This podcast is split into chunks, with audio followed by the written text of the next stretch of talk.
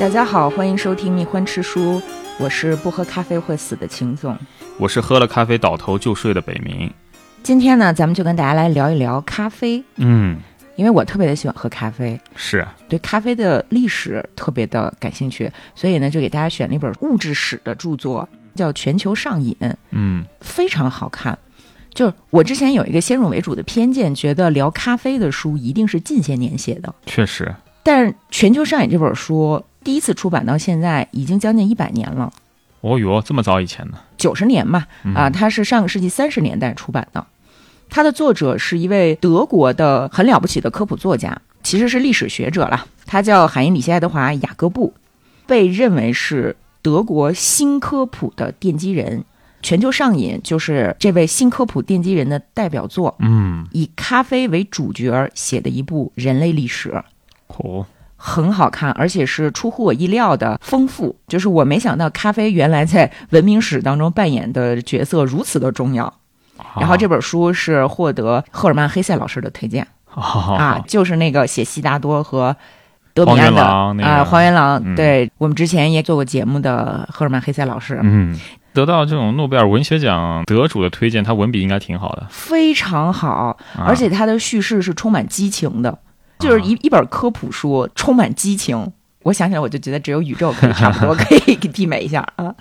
这个书呢，它是物质史，对吧？现在读到说这个物质史呢，比如说棉花帝国，都是有一种左翼批判视角比较多。嗯，就是说，它作为一个产业，围绕着它的人是怎么样被剥削压迫呀，或者是怎么样从中获利的。但是《全球上瘾》这本书，它的视角还不太一样，它有点那种神话史诗的视角，就很神奇哈啊！我特别的喜欢，就给大家推荐一下啊，啊。以咖啡为主角，哎，雅各布在这本书的自序当中，他是这么说的：这本书讲的不是拿破仑或凯撒大帝的英雄事迹，而是一种寻常物质，同时也是一个古老、忠诚、富有力量的英雄的前世今生。嗯人们如何讲述铜器和小麦，这本书就如何讲述咖啡。世界上没有任何东西应该被简单的称为物质，啊，它不是人类的配角儿，它是和人类不断互动的英雄。嗯接下来就给大家讲讲这个书的内容。嗯就是我小的时候看过一个动画片儿，讲述的就是咖啡如何被人类发现。就是在也门有一个牧羊人，然后有一天呢，他发现这山羊失眠了，晚上不睡觉，叮叮咣咣跑酷，那山羊嗨了嘛？这怎么回事啊？赶紧去调查，发现原来山羊是吃了一种小浆果。然后他自己也摘下来，就嘴巴嚼吧嚼吧，看看什么效果。对，这是我们小的时候听说的，是吧？嗯那这本书的一开篇也是这个故事，嗯还说的有鼻子有眼儿的。这个牧羊人呢，他是清真寺的牧羊人，跟他一起放羊呢还有一个老牧羊人，然后他们俩还在这儿辩论。老牧羊人说，是因为有夜莺来偷羊奶，山羊们晚上就疯了。呃，啊，这个年轻人说这不可能的，没有偷羊奶的鸟。后来他们就找到这个伊玛目评理，嗯伊玛目呢，智者呀，就说我们还是得实事求是，仔细的观察。嗯然后就找找找找找，找到了有这么一种小灌木，开的花儿还挺香。然后伊玛目呢，发现说山羊确实是在吃这个灌木，然后就变疯了。嗯他就把这个什么树叶啊、花儿啊都收集了起来，先尝，先尝叶子，再尝花儿，发现都没什么效果。回去就翻阅各种植物学的书籍呀、发现也没有记载。也没有记载，嗯因为大家知道阿拉伯人的植物学知识是很厉害的。对，就在他百思不得其解的时候，突然这灵光乍现，他说：“要不然我做一杯果汁儿吧。”他就把花朵、叶子、果实都捣碎了，嗯加热，加热完了之后，闻见了一股从来没有闻过的诱人的香气，弄了一杯这个热气腾腾的汤汁儿就灌下去了，说这味儿啊，如劣质的沥青、烧焦的土、魔鬼伊普列斯的踝关节。喝完之后，他就倒在了自己的床上，这位清真寺的掌门人就莫名其妙的醉了。啊，但这种醉不同于人类已知的任何一种，非常陌生的感觉。他就觉得自己的心脏啊，时而奔放，时而含蓄，啊还冒了汗，四肢轻飘飘的。按照以往的作息时间，啊这个时候该上床睡觉了，他就在这躺着。可是他根本没有办法睡着，因为他的大脑是非常活跃的，啊，就很爽。他从左到右，从上到下的打量着自己的思想，就如同打量一辆马车。哦，与此同时呢，他这脑筋越转越快，快而不乱，比以前清晰了好多倍。以前花这点时间只能想一件事儿，现在可以想十二件事儿，啊，这太爽了，太高兴了。于是呢，他就把这个饮料带给了清真寺里的僧人，嗯因为大家知道，不管是基督教还是伊斯兰教，他们都要半夜起来祷告的，嗯，因为先知是不怎么睡觉，哎，常常半夜受到什么神奇对，所以为了致敬先知，他们也都是大半夜的凌晨起来祷告。啊那一般人跟先知还是有差距的，对吧？所以就很困。这个时候，伊玛目带来了神奇的饮料，啊，给大家喝完了之后，他说：“这我完全不记得我困啊。”很 happy，很 happy，给这种神奇的汤汁起了一个叫做“卡瓦之水”的名字。嗯为什么取名叫卡瓦呢？是因为伟大的波斯国王卡乌斯凯曾经摆脱地心引力啊，驾着带翅膀的车在天上就啊兜风。还挺巧合的。嗯，因为波利尼西亚人就毛利人他们那边有一种类似于咖啡的饮料，也是用来提神的，就也叫卡瓦呃，不是，你先听我说，这个、嗯这故事是假的啊。哦，好好吧，啊。这个故事啊，听起来很带感，对吧？啊，但它其实呢，来源于一位十八世纪去世的索邦大学的神学系的教授。好好好啊，历史发明了。在此之前，其实没有相关的技术，嗯我们只能说，索邦大学的神学教授第一次提供的这个故事，从此在西方国家就迅速的传播。嗯，对，有点传奇色彩，看起来还像那么回事儿。对，其实还有一个比山羊故事更传奇的关于咖啡起源的神话，就是讲先知穆罕默德卧病在床，然后特困，身体不舒服。天使加百列奉真主之命，带着一种不知名的饮料来拯救穆罕默德。啊这这饮料黑如克尔白天房，克尔白天房就是卖家卖家的的那个黑疙瘩，嗯。啊，就是这饮料跟那个房子一样黑。然后咱们这个穆罕默德喝了之后就精神了，病就治好了，困病，就是现代病吧，得得了一种上班病。因为我们都知道，后来咖啡被称为是阿拉伯的酒，嗯所以咖啡一直以来就是和阿拉伯世界紧密相关的。但是在《奥德赛》咱这荷马史诗当中呢，我们能看到可能是有关于咖啡的这么一个小段落，就是在《奥德赛》的第四段，奥德修斯他儿子在找他爸爸的途中，有一次来到了莫涅拉奥斯的宫殿，发现说又怎么回事，办丧事儿呢？怎么嗯怎么都哭哭啼啼的？然后他看见大家都哭，心里面就想你说我找爸爸找不着的事儿。啊，他也哭，所有人哭作一团。结果谁出来了呢？海伦出来了。啊，奥德赛是写特洛伊战争之后的事儿啊。是啊，虽然大家为了海伦打仗打了十年，但是最后海伦并没有死，而且海伦跟她老公复合了，然后又跑掉了。嗯这时候海伦出来了，海伦说：“你们都别哭了，我给你们喝一种神药吧。就这神奇的药水儿，每个人喝了一滴，所有人都忘记了忧愁。说即使是双亲同时去世，亲爱的兄弟儿子惨死面前，也不会流一滴眼泪。大家知道，喝过咖啡是哭不出来的。”啊，这样的吗？喝酒会哭，但是喝咖啡不会哭。就如果如果你啊咖啡因顶上去之后，你很难很难哭出来。啊，我看他描述，我还以为给的是 LSD 呢。什么鬼？注意点啊！嗯啊。而在《奥德赛》当中说，海伦拥有的这种忘忧的神药是从哪儿来的呢？嗯这是海伦在埃及的时候，托昂之妻波吕达姆纳送给他的。从埃及，那有没有可能当时的古希腊人已经听说了，说这个非洲有一种很神奇的饮料，喝了之后就不会哭？呃，有可能吧。有可能吧？嗯在这儿呢，咱们这本书就把咖啡和酒精对立起来，嗯让咖啡成为了黑色的阿波罗，而酒呢，一直就有一个酒神，就是狄俄尼索斯嘛。啊，那酒，尤其是葡萄酒，在古希腊时代，包括后面的所谓的圣经时代啊，都是一个具有宗教色彩的东西，具有神性的东西。那为什么咱咖啡就不能有呢？它的重要性可不比酒差呀。嗯可以说，没有咖啡就没有启蒙时代，也没有法国的浪漫主义文学，也不可能有现代。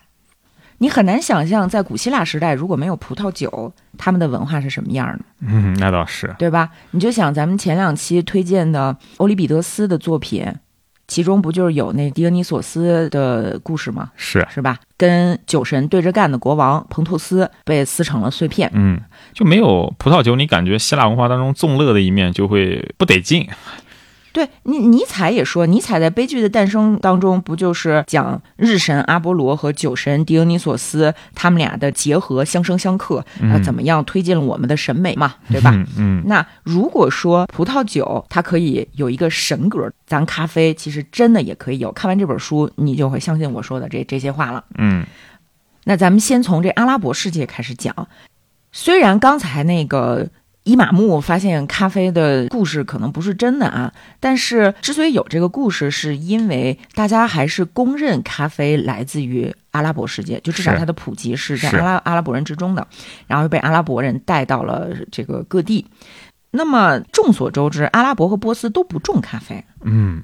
这些小颗粒儿啊，是被商队千里迢迢从埃塞俄比亚，还有什么索马里兰，跨越红海带到了阿拉伯世界的，而且价格非常的高昂，就好像咱们中国的茶和瓷器什么的，在西方那不也卖猴贵吗？是是吧？那所以当时只有上流社会才可以喝咖啡，那肯定不是像咱们今天瑞幸什么九九块九，什么礼拜四什么，不可能。即使是在上流社会当中，也是作为一个保健品，而不是日常的饮料。呃，有一位阿拉伯地区的酋长啊，他的手稿现在是藏在巴黎图书馆。他说是在公元一四五零年之后，也门人才第一次听说咖啡。而且呢，当咖啡刚开始进入阿拉伯世界的时候，其实是引起了一场宗教之争的。对，怎么回事呢？这就要说到在公元一五一一年，埃及的苏丹任命了一个新的麦加总督，圣城麦加。这个麦加总督呢，年纪比较轻，很骄傲，野心勃勃。他老对自己的仆人们说：“拖鞋如果穿旧了，就不不再是拖鞋了，必须要这个改革啊！什么事儿，什么事儿都改革，什么事儿反正他都插一杠子。”于是呢，人们戏称他为“拖鞋哲学家”。后来，“拖鞋哲学家”类似的这些嘲笑啊，这些外号啊。这些在坊间流传的取笑他无止境的扫除波斯旧的这这些这个笑话呢，传到了他的耳朵里，这本人就很愤怒啊，就说给我查，怎么回事？敢嘲笑圣城的总督？查查查查，然后就查到说这些打油诗啊，这些外号啊，总是出自于那些喝咖啡的人的嘴里啊，那不得敬啊！哎。说说说，这些人啊，日常就坐在清真寺旁边这个很很阴凉的那个列柱的大厅里头，嗯，快快乐乐的喝咖啡。然后一喝咖啡啊，大家不就很轻松愉快吗？这一轻松愉快，你这灵魂自由了，你就就开始胡说八道，对你这嘴就滔滔不绝的，就跟说播客似的啊，没完没了的就大放厥词。然后这总督知道了这么一回事儿呢，心里就开始盘算。实话实说，咱这个年轻的总督啊，他没有那么的小心眼儿，不会说有人嘲笑他，他就把你们都抓起来。但是他开始思考一个问题：咖啡这个东西，赋予普通人智慧和快乐，能让普通人这么的兴奋，又讲笑话吧，又写诗吧，这个事儿不对。嗯，你们怎么能快乐呢？你们怎么能高兴呢？我们现在必须要开始探讨，咖啡这个东西是不是伪装的魔鬼。哦哦，跟那《玫瑰的名字》里头那个不许笑，哎，对，跟那老头有点像嘛，对吧？于是呢，他先命人拿来了咖啡，他研究一煮，说：“哎，太香了啊！怎么怎么这么这么香？我恨，我必须压制这个香味儿。人间怎么能有像天堂一样美妙的气息呢？”然后他就开会，就开会，举起一个咖啡粒儿，让在场的每一个人都看到，说：“各位智者。”《古兰经》教导我们说，饮酒、赌博、拜偶像和求签儿都是魔鬼的行径。喝这个东西犯了大忌了，那个天打雷劈啊！我把它定义成酒。对，在场的一位穆夫提就跟他说：“他说这个总督大人，它不是酒，它是炭，不信你尝尝，它里面有炭和木头的味儿。”啊，好。那么它就是泥土，你知道我们《古兰经》禁止无生命的物体，包括泥土，人是不能吃泥土的。然后这个时候有一个法学家站起来说：“说你错了，大人，这个不是田地里的泥土，它只是丧失了生命的植物，而且它已经受到了火的洗礼，火洁净万物，所以哪怕这个。”咖啡果啊，这个植物它的花儿和肉是不洁净的，但是它现在是一个已经转变的洁净的状态。你你想想，典籍里面那个哈里发埃布伯克尔的狗，狗本来是不洁净的，但是呢，它掉到盐湖当中，不就石化了吗？石化它就洁净了。咱这咖啡也一样，它是这个被火洁净的东西。总督就生气，他说：“呃，散会，明天再开。”然后他就 回家又想说怎么回事儿。第二天呢，又开会的时候就说：“这个朋友们，我们昨天开会的出发点错了，我们不必评价植物本身，我们需要讨论它的功效。我相信它醉人，它就像蜂蜜酒和葡萄酒一样，所以呢，我们不能喝它。”啊，在场有两位医生，请你们谈一谈咖啡的看法。嗯，医生站起来先说啊，说这个只有非穆斯林才能评价醉人之物，而我从来没有喝过酒。但是啊，但是我听说，我听说喝酒之后人的感官会变迟钝，可是我一喝咖啡呢，我我老觉得我的感官比以前更敏锐。嗯，总督就很生气呀，那如果安拉想要增强你的感知力，他会亲自显能的。哎，没想到他这么一说，旁边那几个穆夫提就说：“啊，是的，是的，是的。”但是卖家的总督是有权利的嘛，对吧？就对大家说：“当然，我们之间没有谁知道喝酒是什么感觉，没有人知道醉是什么感觉。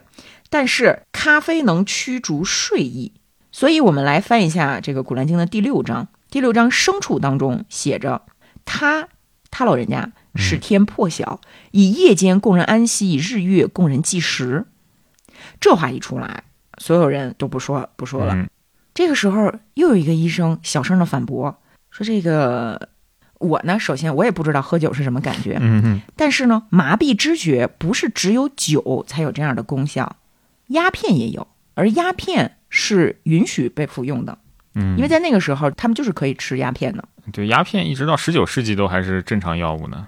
对，所以如果咖啡是邪恶的魔法，那么鸦片也是。”大家如果想要禁咖啡，就必须要禁鸦片。如果人不能被唤醒，那么也不应该人为的进入睡眠。嗯，你说安拉以夜间供人安息，但是你服用鸦片之后，人在白天也能睡着啊，是不是大人？那为什么喝咖啡的人不能在夜里醒着呢？这话一出来，大家又又又开始激烈的讨论，说这这到底能不能喝呀？最后大家把咖啡归入被厌恶而非被禁止的。好，不受欢迎的同时，也不是不被允许的。好，反正经过了这样的一番大讨论之后呢，啊，咖啡也没有被禁。可是有一天，这总督看到了一群人在大半夜喝咖啡，把天空照得像白日一样亮。他就决定说不行，必须得禁这个事儿。于是，在半夜让哨兵绑架一晚上喝咖啡的人。嗯，说这个这次呢，就不是因为他违背了我们的经文，而是因为他引发了暴动。嗯啊，所有偷偷喝咖啡的人都必须抓起来，放在驴背上游街示众。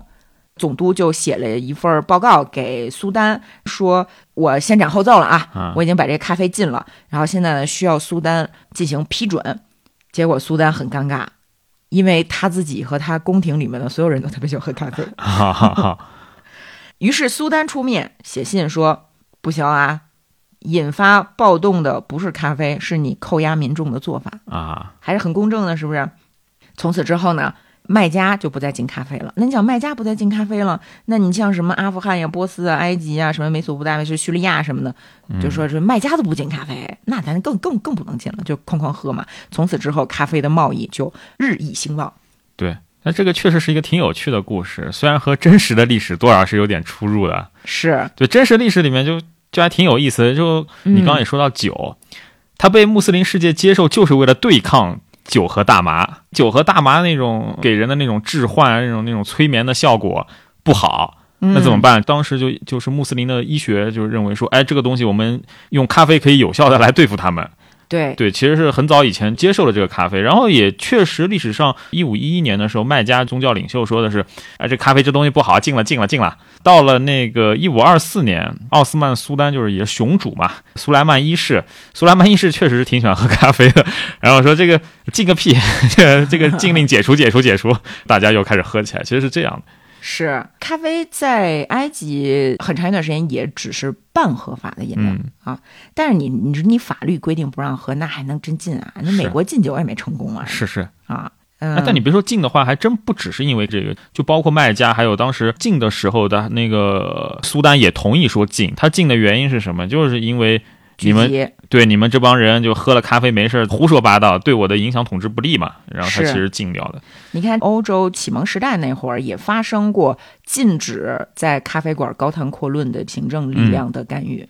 对，咖啡是一种具有公众色彩的饮料，嗯这种能够聚集在一起，越喝越清醒，越喝话越多的，对于统治者来说都是危险的饮料。嗯，呃，喝酒这个东西，毕竟你喝多了，你就出了桌子底下去了，你就你就你就睡着了，或者你吹牛逼，第二天你可以不认，是吧？所以这个统治阶级呢，他允许你喝酒，甚至是鼓励你喝酒。嗯，嗯你刚刚不是说到茶和咖啡嘛？嗯，其实这两个都作为提神饮料之间也有一个非常有趣的意识。今天嗯美国人大量喝咖啡，但你看英国人还是很推崇喝茶的。没错，很大一个原因是波士顿清茶事件。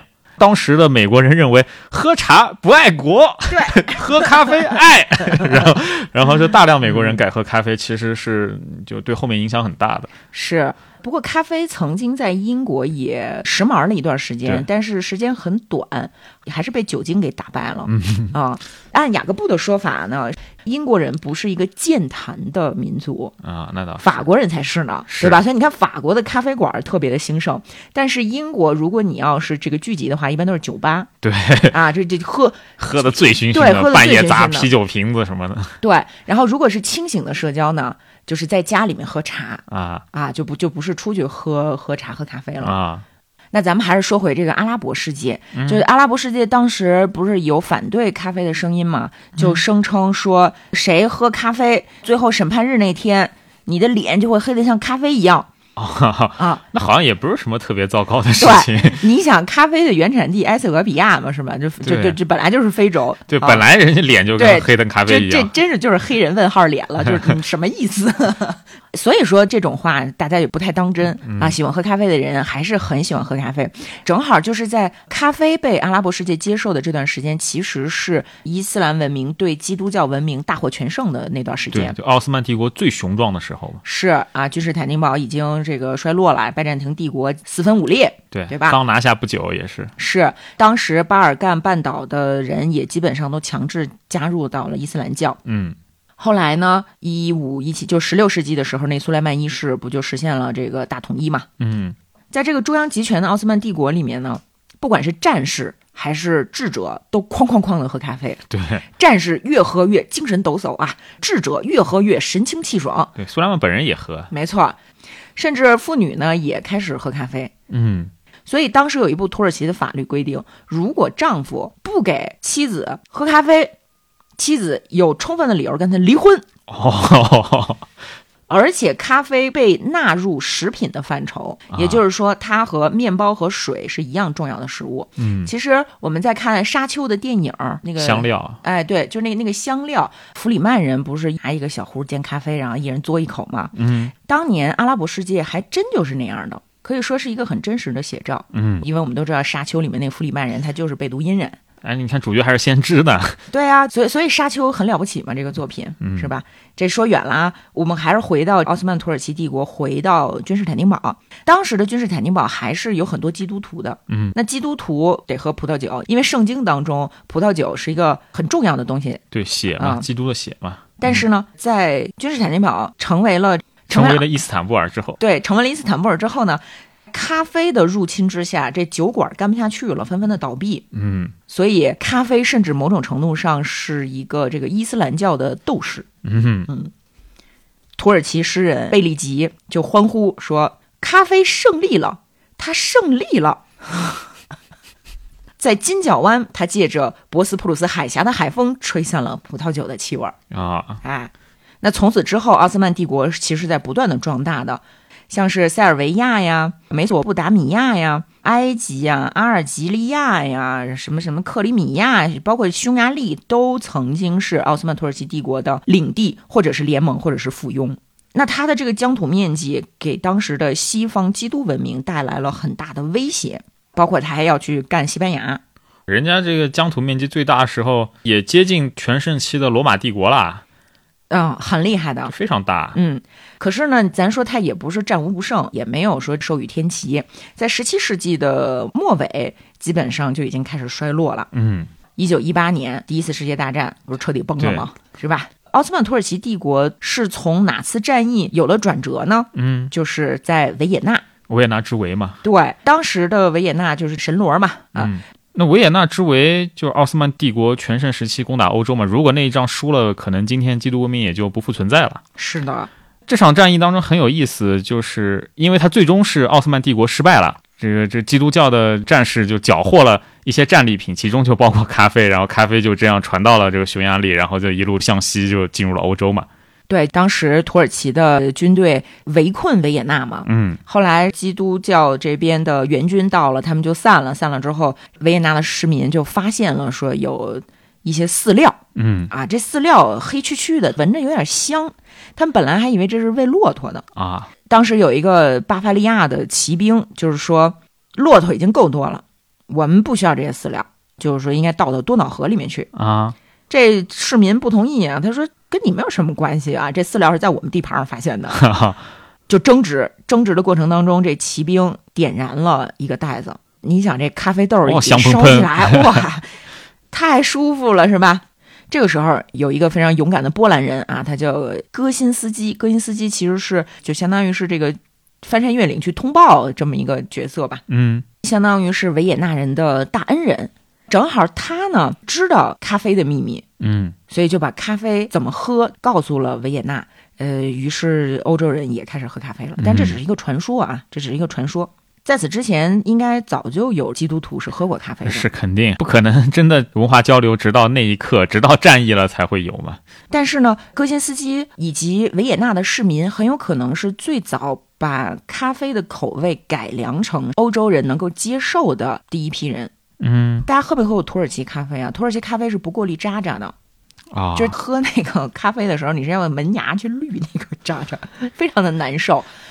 所以土耳其人会用咖啡渣占卜吗？啊，就是说这杯子里剩的咖啡渣，我把它扣过来，倒在这这托盘上，拿开之后，我就去阅读这些图形。啊这种喝咖啡的方法，我我们今天是不用的，因为我们继承的是欧洲人喝咖啡的方法。对你也没有个滤网，你喝完以后满嘴渣，多难受呢。那你像戈辛斯基，他是怎么样喝咖啡的呢？他是就像泡茶一样，嗯用热水去洗那个咖啡的豆儿，嗯，洗完了之后呢，把新鲜的蜂蜜和牛奶放进去，好，哎，是吧？我就喜欢。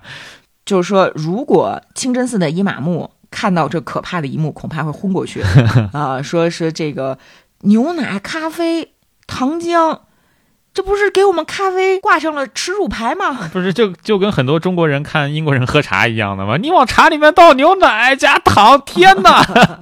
但你看现在不是喝奶茶吗，嗯对吧？就什么感觉？我觉得可能更像是这个茅台咖啡，啊这感觉，反正就 背离了我们咖啡原教旨主义嘛。对，你也背离了这白酒原教旨主义嘛，嗯是吧？美酒加咖啡就不不不好评价了。嗯啊那你看，维也纳人其实一直喝葡萄酒的，嗯那这个时候就被咖啡给征服了嘛。嗯既然维也纳作为神罗的东南角，这东南大门已经开始喝咖啡了，那接下来咱们就可以想象这个神奇的饮料扩散在整个西欧大陆上嘛，对不对？是啊，其中扮演了重要角色的就是谁呢？首先是咱们的威尼斯商人。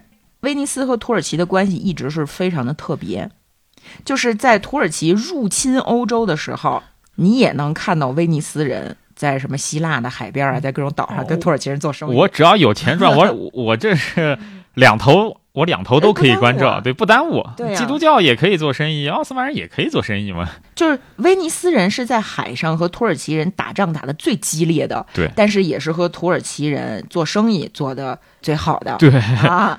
那么他们当时就开始倒卖咖啡嘛，可是它的需求量比较小，嗯尤其是虽然他打败了葡萄酒，但是他接下来要面临的劲敌可能比葡萄酒要更凶残。嗯你想想是谁？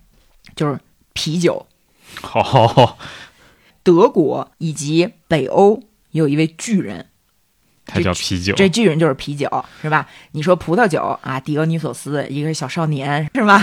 但是你黑色阿波罗在面对冰霜巨人的时候，你得掂量掂量。嗯嗯，就说这啤酒有多重要啊？莎士比亚就曾经为丹麦人的嗜酒成性写下过永垂不朽的篇章。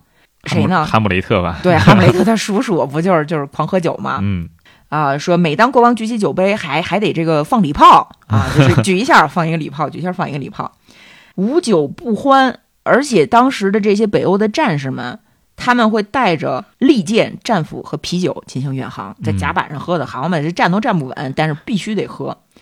甚至在当时德国的军费里面就有包含啤酒的费用。哦，并且呢，中世纪和近代相交的这段时间，北欧人主要欣赏的是魁梧的男子，就是他们的审美是偏那种呃大壮这样的。嗯，那咖啡就会被认为是比较女性化的、阴柔的、文弱书生的饮料。嗯，如果你苗条，那你就是有病，嗯苗条等于有病、衰弱。你必须要有一个大肚子，有点像咱们《水浒传》绣像里头的那些彪形大汉，嗯你得有肚子，甚至是给小朋友也很早就喝酒，就说是是小说这个小朋友的早饭啊是啤酒汤，中午是啤酒汤配其他的食物，晚上是啤酒煮鸡蛋，可怕。啤酒煮鱼煮香肠是吧？在一九一七年出版的一本叫《交际百科全书》当中是这么写的，说啤酒啊虽好，但是呢，请不要饮用不纯的啤酒，因为它虽然能够增肥，却会引起便秘和呼吸困难。嗯，就是虽然能增肥是一个好词儿啊，能增肥。你看，今天咱们一想到北欧人都是大高个儿、健壮，是吧？那个时候可不是，那个时候是增肥。对，大腹便便的。对，包括当时嫁到法国去的德国公主，法国奥兰多的这菲利普王妃啊，嗯她就在写信的时候说：“我喝不着啤酒汤，我多么的想念啤酒汤，什么巧克力、咖啡、茶，我都不喜欢。”这什么玩意儿啊！我无法理解人们为什么喜欢这个东西。我现在就想吃酸菜炖熏肠，然后喝啤酒汤。听起来挺东北的。对，特别东北。这时尚啊，都是在变化。嗯所以，十七世纪的时候呢，有一个叫雅各布·巴尔德的这么一个耶稣会士，成立了一个瘦子协会。可还行。就在这个时候，呃，相当于是启蒙时代嘛。嗯伟大的医学家是威廉·哈维，他发现了人类血液循环的规律。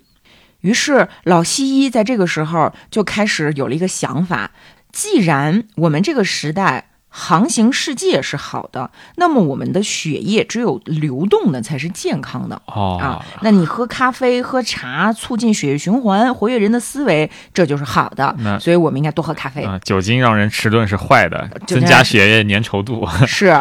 当时的德国宫廷里面有有一些荷兰医生啊，因为荷兰医生到处做买卖嘛，他不就知道怎么回事嘛，嗯。就带来了咖啡作为一种药品，用来治疗酗酒嗯。啊，还有茶叶啊，茶叶也是用来说这个挽救几乎要毁于碳酸酒精和中风的这个时代。啊，哎，其中有一个很优秀的学者啊，他是医生，叫德克尔。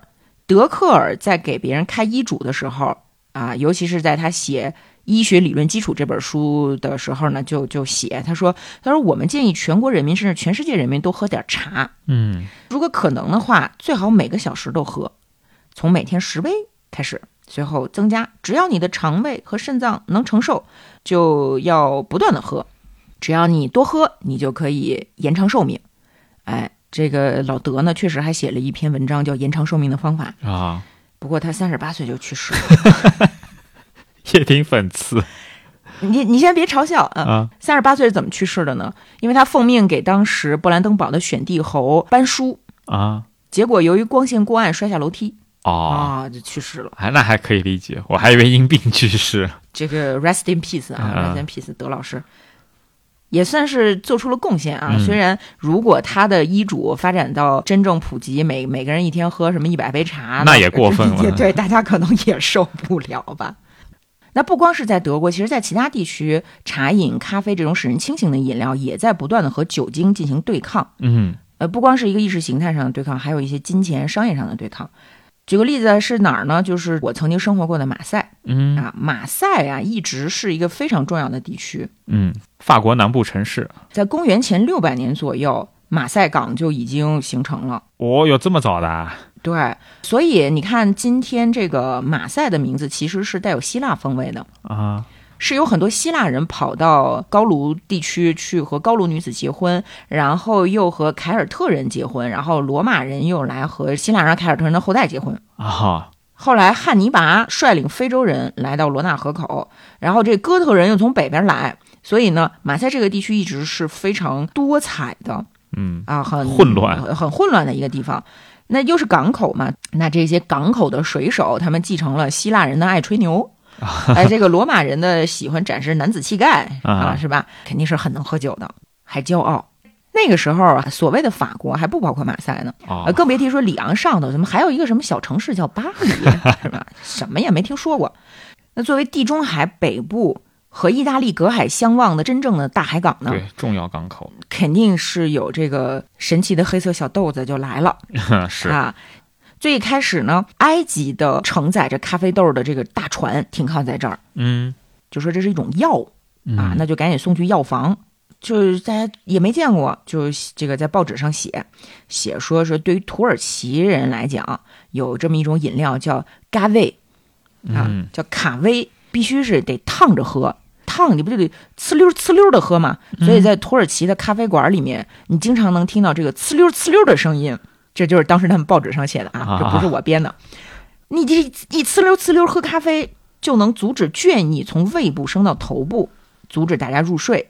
那我们的商人有很多的信件要写，如果你打算通宵达旦工作的话呢，你会很乐意在晚上十点之后喝上一两杯咖啡的。嗯然后慢慢的，马赛也有了第一家咖啡馆。啊嗯，可是别忘了，马赛这个地区常年是喝酒的，突然来了咖啡，越来越受欢迎，那酒神就不高兴了，包括种葡萄园的这个园主啊，然后葡萄酒的这个商人都很生气。还有一个人是很生气呢，就是这个这个医学之神的信徒们，就这些医生们也很不高兴，因为咖啡刚来马赛的时候是一味药啊，现在这药怎么能变成是一个日常饮品呢？所以医生们利益受到了损害。啊，啊就开始反击，说咖啡是毒药，知道吗？毒药还行这咖啡问世几个世纪以来，第一回在马赛这儿被定义成了毒药。很好之前无非说它是魔鬼嘛，啊，对吧？呃，现现在是变成毒药了，就是老西医。嗯听吧，就大家一定不要为什么五行之说只有咱们中医才有啊，人家老西医也是这么说的，就说这咖啡本性是燥热，啊所以对于娘们儿唧唧的阿拉伯人呐、法国人呐、这是有好处的。但我们马赛人本身血液就是过热的，我们本身就火气旺盛，性情火爆，头脑敏锐，所以你喝这个咖啡啊，反而不好，嗯知道吗？它会吸收你肾脏中的水分。你为什么会觉得特有劲儿呢？它其实是在透支你。过分依赖咖啡的地方，哟，你可不知道，都出现了普遍的疲倦、肌肉麻木，以及最可怕的阳痿。其实这就是谣言嘛，对吧？嗯这个谣言虽然漏洞百出，但是真的有人信啊。当时法国的财政大臣就是非常有名的这个戈利贝尔啊，嗯科尔科尔贝尔，路易十四太阳王的财政大臣嘛对，，今天法国很多就是财政政策就是直接受他影响的嘛没错。他其实是因为劳累过世的，但是大家就开始传说，哟，你知道吗？解剖的时候，哎，他那个胃里呀、全是咖啡都是咖啡渣儿，嗯那个咖啡渣儿烧坏了，所以就死了嘛。嗯反正就是这宫廷人物啊，死的时候都是因为喝咖啡喝死的。嗯而且最要命的不就是那阳痿吗？英勇骄傲的马赛人根本不在乎死，但是这这没这男子雄风你给我剥夺了，我受得了吗？而且南法人几乎不去阅读其他的书籍，你知道吗？就是有很多医生是在非常努力的去反击这些谣言，但是南法人根本看不见。这个南法人当时就传呀、说遥远的地区有一个国王，这国王啊对咖啡如此之喜爱，以至于他抗拒一切女性。有一天，这国王的王后看见呃一帮人在阉马，就把这个马给放倒了，就嘎蛋蛋啊，他就问说：“哦，我的天哪，为什么要让一匹良驹蒙受这样的屈辱？”仆人就说：“娘娘，这马太热情了，咱必须得给它阉了，要不然它这上蹿下跳，咱受不了啊。”这王王后娘娘就说：“哦，如此大费周章，太没有必要了。你给他一点咖啡就好了。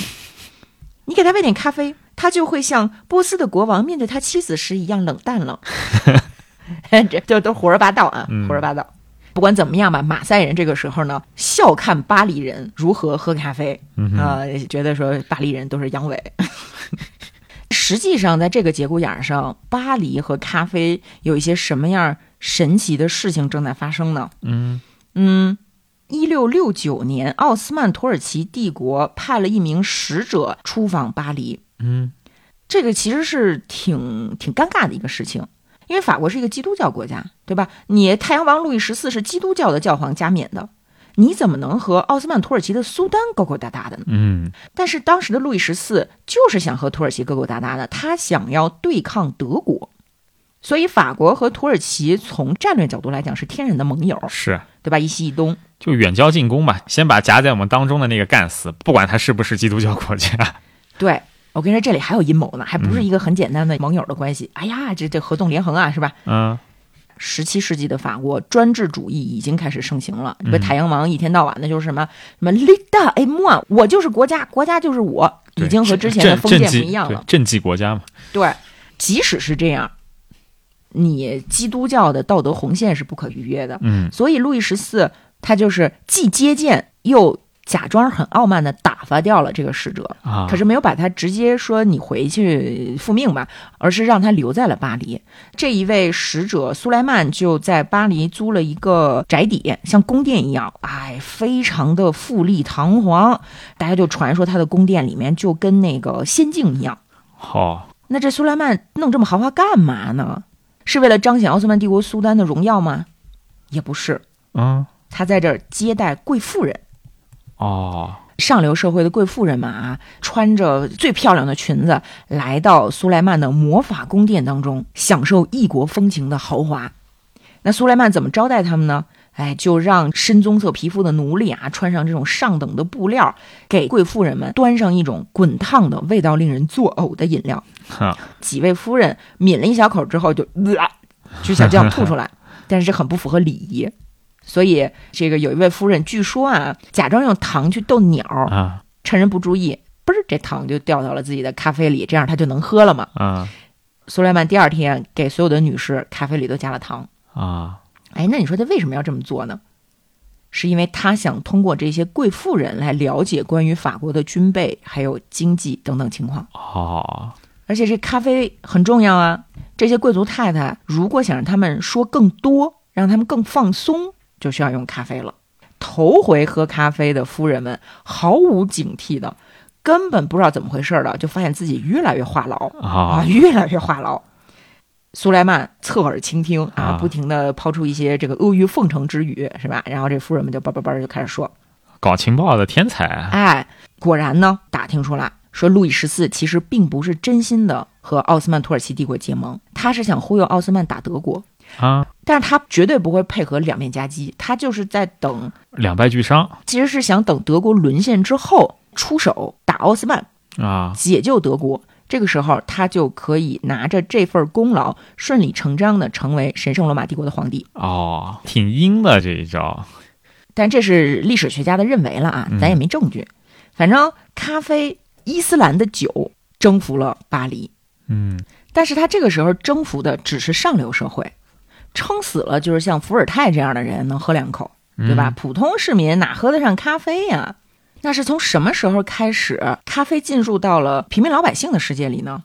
据说是在一六七二年，有一个叫做阿尔麦尼尔·帕斯卡尔的人，在巴黎的那个圣日耳曼的广场上，在市场里面开了第一家咖啡馆儿，嗯用用的是土耳其的装修风格，嗯，只卖三苏一杯，就很便宜，一般老百姓也都喝得起。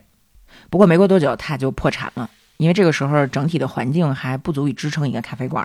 哦，原来这样就破产了，对啊、但是五年之后呢，又有一个创业者吧，他觉得我可以弄一个小小的土耳其咖啡馆，啊，他叫玛丽班。后来呢，嗯也支撑不下去，他又跑了。哎，但是他的助手，一个信奉基督教的波斯人叫格雷高尔，接手了这个小咖啡馆，就成功了。怎么成功的呢？因为这格雷高尔他记得说，说我作为一个波斯人啊，我就回想在我的家乡，嗯，咖啡和文学是密不可分的。难道巴黎不是这样吗？哦，我我们的这个咖啡豆里一定是有某种精神和艺术家的思想是有关的。他肯定开在塞纳河左岸吧？他去了法兰西喜剧院附近，啊，在这个地方有无数的人需要一个小场所来进行八卦和自我吹嘘啊，讨论剧本啊、演员呀、评论啊，是吧？就你就相当于一个休息室。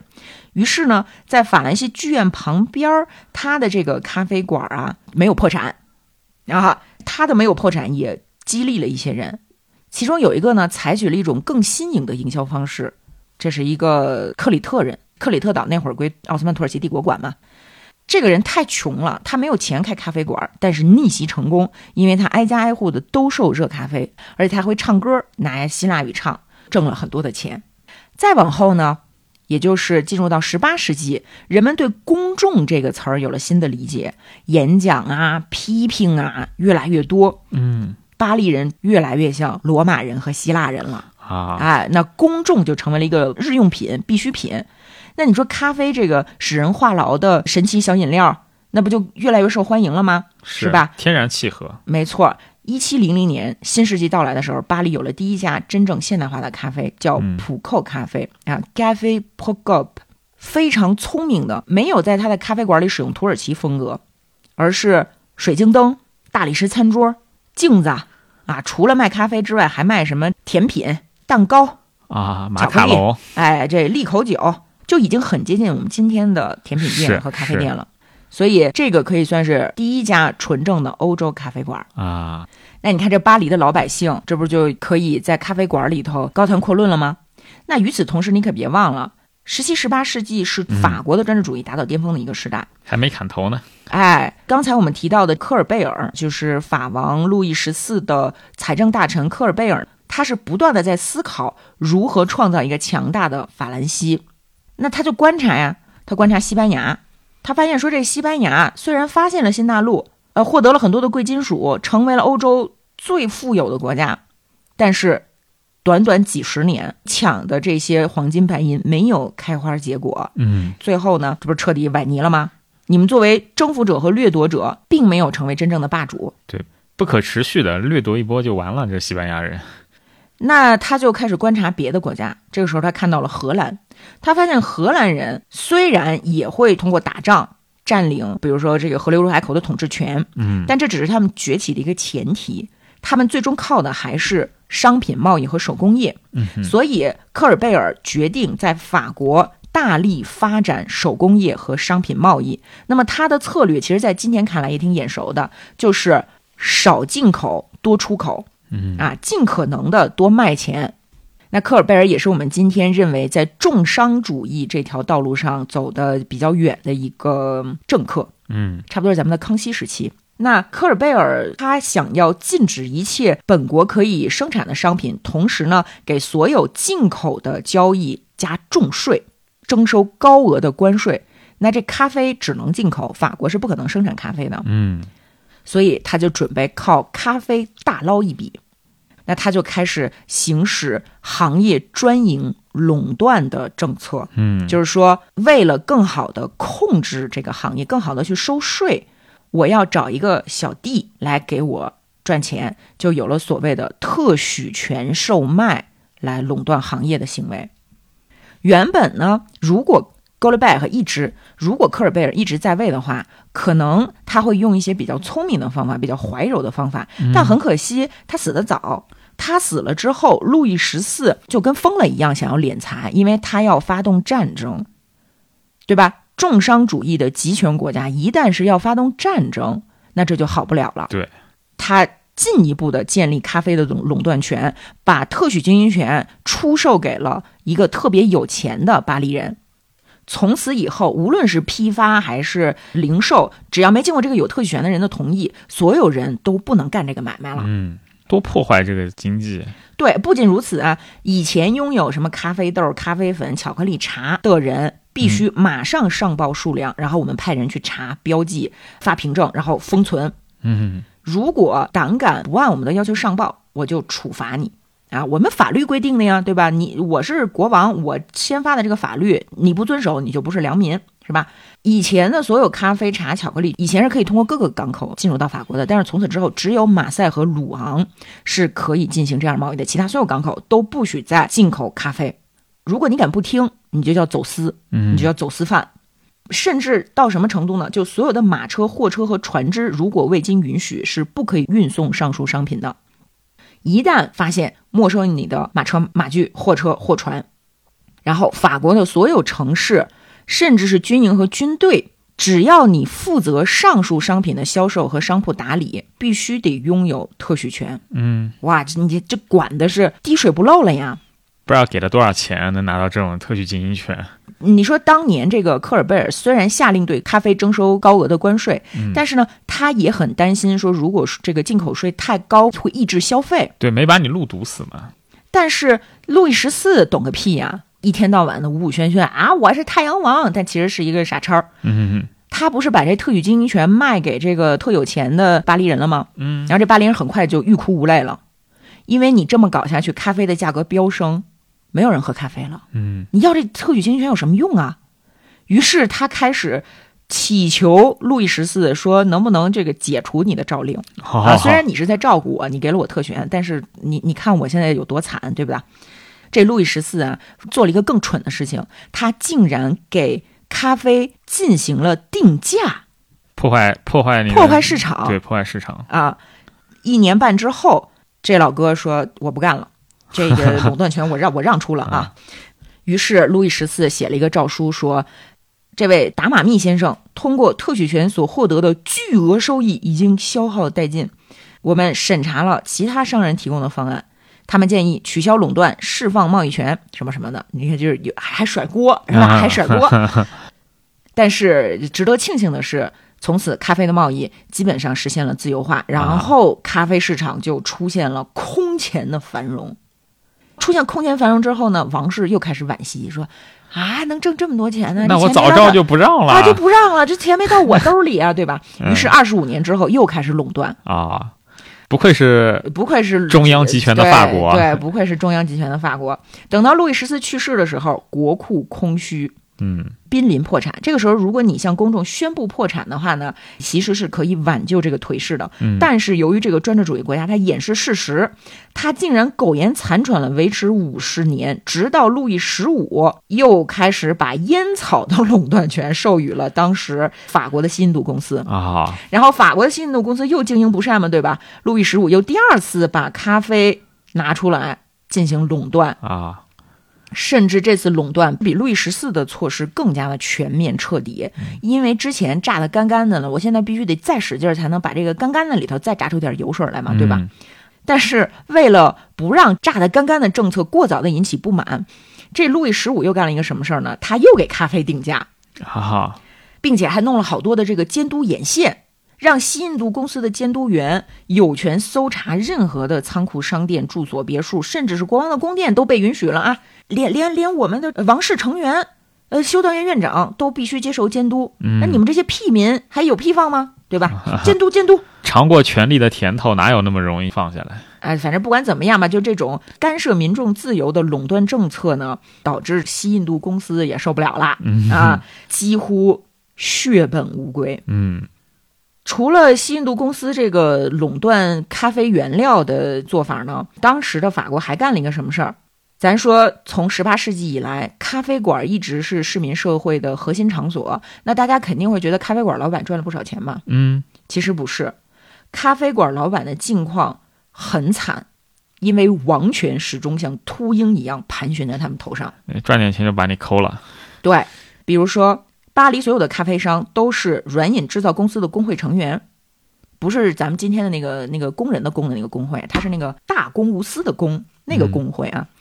这软饮料包括什么呢？从柠檬水儿到利口酒到提神饮料，全都是软饮制造商工会负责的领域。嗯那你如果想卖这些东西，就必须有国王颁发的营业执照。可是当柠檬水商拿到执照的时候呢，路易十四突然又发诏令，他说柠檬水公司的营业目前没有行业章程，我们需要新修订法规。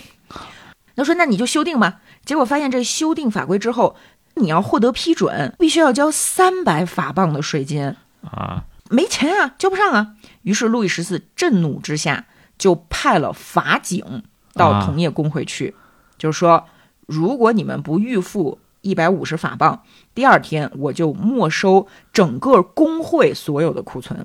嚯于是大家就屈服了。而且呢，新规定里面还有一条，就是说，无论是谁，你只要交了这个钱，你就可以获得我们的准许。啊，从此之后呢，游手好闲之徒都可以通过交钱拿到执照，你根本就不需要有什么学徒合格证明啊，你不需要有师傅啊。所以从此之后，整个巴黎原本是有一技之长的这些技师，他们开始被劣币驱逐良币。嗯，就秩序被破坏嘛。而且，因为太阳王是绝对的权威，对吧？我第一次修改规定，尝着甜头了，但是很快这个钱就消耗掉了呀。所以到了一七零四年的时候，就没过几年，只是刚过了四年呀，他又需要钱了，他就后悔说：“哟，我当时怎么卖这个执照，卖卖亏了吧，卖便宜了吧？” 他就要求说，所有的人必须给我加钱啊，不加钱我就取缔工会。所以言而无信嘛，这就叫欲壑难填。嗯，所以所有的生产商们聚集起来，但是他们不敢抗议啊，因为在那个时候抗议就等于自找死路。嗯，他们就去恳求国王说，能不能再一次出售特许权？我们愿意给钱，但是别忘了，在国王和这些汽水商中间还有一层腐败的官员，这些官员跑过去。跟工会的人说，如果你们想得到国王的恩泽，要交上二十万镑，嚯！而且还不算我们的那一份儿啊！饱受折磨的商人无奈之下再次屈服，就让步了吗？让步之后，进一步激发了国王的野心。一年之后，他就撤销了之前的诏令，要求工会第三次出钱购买特许权。然后，为了掩饰这个野蛮的行径啊，他还许诺了一些新的权利，比如说。哎，这回你们可以卖可可呀，你们可以卖香草呀，那你们可以卖松子酒啊，对吧？那这些商人就就感觉说好像还行，但是他们高估了自己的能力。第二年，他们就发现工会直接欠了法王四万镑啊，路易十四就出动了法警，愣挂钱，发现说这个哦，好像确实没钱，嗯，那怎么办呢？他再一次出尔反尔，推翻了工会协议，重新制定出一份全新的准入条例，规定这个产业可以继承经营，就是稍稍给你开了一点点的小口，让你们感恩戴德我一下。嗯哼，从此之后呢，巴黎城到处流传着说这路易以及路易门啊，这个肆无忌惮、毫无章法，把我们整个的这个小企业的发展搅得一团糟。那你想想，这有一个什么后果呢？从此之后，没有人敢经商了。五百份执照只卖出去一百四十张啊！同业工会不用你取缔，我们自己就消失了啊！店铺纷纷倒闭，没有人在期待特许权。其实挺像汉武帝的，就是就是先祖给你留下遗产都被你霍霍完了，看起来打造了一个很强大的帝国，一个强悍，还有一个是太阳王嘛。嗯嗯，但是就后面衰败、王权的陨落，都和你脱不开干系。是，所以大家想一想，法国大革命原因千千万，这一条可能不是最主要的，但绝对不是最次要的。嗯，某种意义上，法国大革命的源头就在路易十四胡胡胡搞八搞上面。对呀，嗯。因为之前很少有就杀人这么多的反抗，嗯，巴黎其实一直是属于这个小反抗不断，对，软了吧唧的就差不多得了，我抗议一下，你那边妥协一下就结束了嘛。对，就是老百姓其实没有那么多意识形态上的想法，嗯啊，你非得把我们逼到活不下去，那怎么办呀？那我不干死你干谁呀？是啊，其实还真挺像的，就是。杯酒释兵权什么的，嗯，就路易十四干差不多事情，就把贵族全都，你们都给我住凡尔赛宫来啊，就是就是你地方别去了，就全给我实际上去相当于软禁嘛。是，不过十八世纪不仅是法国的王权不断的专制化的一个过程，嗯，同时也是文学史上最辉煌的时刻，思想史上也是一个大爆发，嗯。文学第一次不再局限于书本上的文字，开始渗透到生活的方方面面。那么，咖啡对这个文学事迹来说就是很有意义的啊，就很重要的。为什么呢？因为十八世纪之前是巴洛克时期，嗯啊，巴洛克时期是比较神秘的，嗯。进入到十八世纪之后呢，咱们一般管它叫洛可可时期。啊，巴洛克和洛可可这大家能分清楚吧？嗯，就巴洛克可能更强调光影和结构上形成繁复的花纹，那洛可可可能更多的是平面的，也是很绚烂的。我经常我们会问认为洛可可时期是比较感性的、娱乐的、软弱的，嗯啊，其实不是这样的。洛可可时期是理性的、清醒的，呃，鼓励人们忍受疼痛的，嗯都是和咖啡有关。比如说孟德斯鸠曾经在《波斯人信札》当中讽刺，就说这个咖啡在巴黎很普遍。波斯人信札大家知道吧？就是里面是一个波斯人 Uzbek，在那边阴阳怪气对，这 Uzbek 来到巴黎，他作为一个波斯的贵族身份，就观察啊，就是人间观察，说这这西方人怎么回事儿？就说这咖啡在巴黎非常普遍，很多咖啡馆都能冲出令人大脑清醒的咖啡。而走出咖啡馆的时候，所有人都觉得自己比进门时聪明了四倍。那么就在这个时候，出现了追求理性的百科全书派，就是狄德罗、卢梭、伏尔泰、孟德斯鸠，对吧？然后你看，所有的这些人都赞美咖啡，管它叫魔法蒸汽啊。你看，咖啡是不是在和启蒙时代的进步思想是紧密联系起来的？嗯，对吧？因为大家变得越来越清醒了，我们开始祛魅，我们不太愿意活在那种神秘主义的宗教性当中了。而且到了一七二零年，巴黎城一共出现了三百八十家咖啡馆，哇，真是星罗密布哈。是不是？那会儿巴黎才多大呀？对呀、这些咖啡馆就成为了思想的办公室。嗯在这些地方，人们形形色色，不管是修道院的院长，还是这些风流雅士，还是这个这个特殊工作者、乡下人、小说家、军官、酒鬼、创业者，是吧？那就像当年麦加总督看到大家聚集在一起喝咖啡，感到非常不高兴一样。那现在的巴黎当权者也开始对咖啡馆心生忌惮，他们为了监管这些咖啡馆，任命了专职的监督员，把他们派到咖啡馆里面去监督大家说什么。当时有一个检察官，由于在巴黎新桥附近的咖啡馆里面进行演讲啊，就被逮捕了，关进了巴士底狱。但是呢，你又没办法完全的关闭。你想这这好家伙，快四百家咖啡馆，你同时给它关掉，这是一个什什么性质？嗯所以，太难了。哎，所以他们推出了一个警局规定营业时间。那还开什么咖啡馆？对呀、而且呢，还吊销了一大批咖啡馆老板的执照，说他们有这个政治上的不良行为啊，嗯有有有这个政治嫌疑。但是保留了这些咖啡馆，还有一个很重要的原因就是饮料税。啊，还啊是钱比较重要。对，所以呢，始终没有办法下定决心力进咖啡馆儿。然后我们可以看到，在这个一七八九年发生了什么。而当我们去看当年描述法国大革命的图片的时候，我们很容易注意到，图片当中经常出现的是夜景，嗯，是是大晚上不睡觉。大晚上不睡觉是具有现代性的。之前大家大晚上都睡觉，嗯，是那倒是。那为什么大家大晚上不睡觉呢？那咖啡原因就咖啡嘛 对吧啊这就叫今夜无人入眠。啊，那咱这儿说完了十七、十八世纪，稍微聊两句十九世纪的咖啡吧。嗯十九世纪其实是人类取得重大成就的一个时机，进入到了工业时代，对吧？那工业时代大家要提高工作效率，所以工厂里面是给工人提供咖啡的，嗯，多出工。对，甚至是拿破仑会给自己的士兵提供咖啡，咖啡又获得了一个别称叫“士兵之饮”，因为你精神啊，你打仗啊，嗯对吧？所以这个时候出现了一批投机商人，开始在交易所围绕着咖啡豆进行赌博。其中一个挺有意思的例子就是一八二三年的法西之争。嗯那你看，一八二三年这个时间节点啊，比较有意思，因为一八一五年是滑铁卢战役，拿破仑刚被拉下马，波旁王朝复辟了。嗯这个时候啊，西班牙开始搞事情。最早呢，他们是怀着虔诚的这种基督信仰啊，跟拿破仑对抗。但是等拿破仑被拉下马之后呢，这西班牙人民突然又觉得说说，哟，当年这法国大革命弄出来什么人权呀、自由啊、什么议会啊，挺好，我们想追求这个。嗯于是呢，就就开始这个跟刚回故土的国王费尔南多七世开始闹别扭。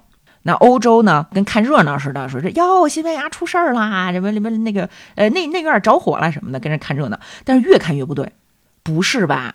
说西班牙还有弄弄一法国大革命，然后再出一个什么什么什么拿好轮儿啊，再打我们，再再处死国王，受不了受不了，就从俄国开始，沙皇先乱了阵脚，然后什么这个也这个英国呀，什么普普普普法奥啊这些同盟开始觉得我们必须要进行镇压，于是他们开了一个叫特罗堡会议啊，又开了一个什么什么莱巴赫会议，然后又什么什么维罗纳会议，一致通过决定要镇压西班牙革命。那这个时候谁应该去出手镇压呢？波旁王朝，我们刚复辟的这个路易十八啊，我们这十八应该出手啊，因为费尔南多七世和和路易十八都是波旁王朝的人，所以呢，大家就等着咱们的十八宣战。嗯哼，然后这十八呢，就是马上就进行了开幕演说，内容直指战争，说我已经想尽一切办法保证法国的安全，不受西班牙侵扰。马德里的疯狂会摧毁一切和平的希望。然后他还召回了驻西班牙大使。这个时候，你说这些投机商人眼珠子滴溜溜一转，说：“哟，那我们得发点战争财吧，是吧？”于是呢，一场超大规模的投机开始了。这个投机呢，仅限于殖民地的商品啊，就是因为你不能再进口了嘛，对吧？当时就什么阿姆斯特丹、汉堡、伦敦、法兰克福的所有交易所都在这喊：“快买咖啡呀！”快买咖啡啊！不出几个星期就没咖啡了，因为法国的海域全封锁啦。其实呢，就大家想多了，因为路易路易十八呀，他是一个很软的人，对，没什么他能力，没没能力，他哪有那本事去封锁海岸啊，是吧？但是大家就哐哐哐的买，哐哐哐的买，其他商品的证券价格全线下跌，咖啡的价格一飞冲天，一飞冲天，嗯。嗯，然后呢，这个战争并没有如期而至。这前脚大家给国王夸夸夸夸的鼓掌啊，后脚这些议员们就听从了反战派的意见。嗯哼，大家就觉得说说，那我们干涉西班牙干嘛呀？是什么什么神圣同盟啊？捍卫神圣同盟没没有意义？拿破仑已经死了。大家突然就变得非常的清醒，甚至包括当时的塔列朗啊。啊，塔列朗这是大名人，塔列朗当时已经七十岁了，平常就是那贾诩那样，你知道吗？就昏昏欲睡哦，对，这每天都这样。但是这个时候突然支棱起来了，用清晰的辩证法来跟大家证明说，西班牙今天的这些君主制啊，根本就不是他们本国人民认可的。西班牙的人民议会应该被全欧洲接纳，慷慨激昂，慷慨激昂。与此同时，巴西大丰收啊，四面八方的咖啡，哭哭哭的就往欧洲运送。法兰克福、巴黎啊、伦敦呐，就开始出现大量的破产，因为泡沫破了嘛，啊，导致到处能听到自杀的枪声啊。哎呀，这些破产自杀的人，坟头的土还新着呢。法兰西出人意料的宣布开战，但是这个时候已经已已经没有用了，啊，该破产的已经破产完了，嗯。然后刚才不是说到巴西嘛，啊，从十九世纪开始，巴西就是全世界。最大的咖啡出产国，一直到今天也是。嗯嗯，然后这本书在最后呢，讲了土地和劳动力的问题，主要就是聚焦巴西以及巴西当年为了稳定咖啡豆的价格，大规模的烧咖啡。嗯哼，因为你产量过剩，价格上不去，所以越种越破产。嗯，一开始种咖啡发现能盈利，能盈利就这个扩大产能，扩大产能，然后就发现价格下跌，价格下跌就破产。对，跌到成本都抵不上来了嘛。其实后来有了解决问题的方法，就是成立这个呃生产者工会嘛，啊，这其实都是都是可以解决的。一直到今天，我们为了保护咖啡生产者或者任何一个农产品生产者的利益呢，会采取多种多样的方法。我举一个例子啊，这个原产地保护措施，包括一些有机的、环保的标识。嗯，大家不要以为它只是为了环境。它某种程度上也是一种经济手段，保护农民的权益。嗯嗯，那这个可能就另外一个层面的问题了。这本书也有涉猎，也有谈到，但是呢，它毕竟是在一九三四年首次出版的书，谈的可能不是特别的深刻，包括对于殖民地的奴隶制度的这个批评啊，也和我们今天的这些主流的历史书程度上有所区分啊，但不失为是非常精彩的一部物质史的大作啊，一部划时代的作品。我是非常的喜欢，推荐大家看一看这本书中我们没有提到的那些精彩的历史，嗯啊，包括像德国的咖啡馆是怎么回事儿？德国的咖啡馆和女性主义的觉醒都是有关的，是吗？自己看吧啊。嗯说说到德国，巴赫不是还写了《咖啡康塔塔》？对，咖啡大合唱嘛。对，巴赫明显是咖啡吹吹的不行了那种。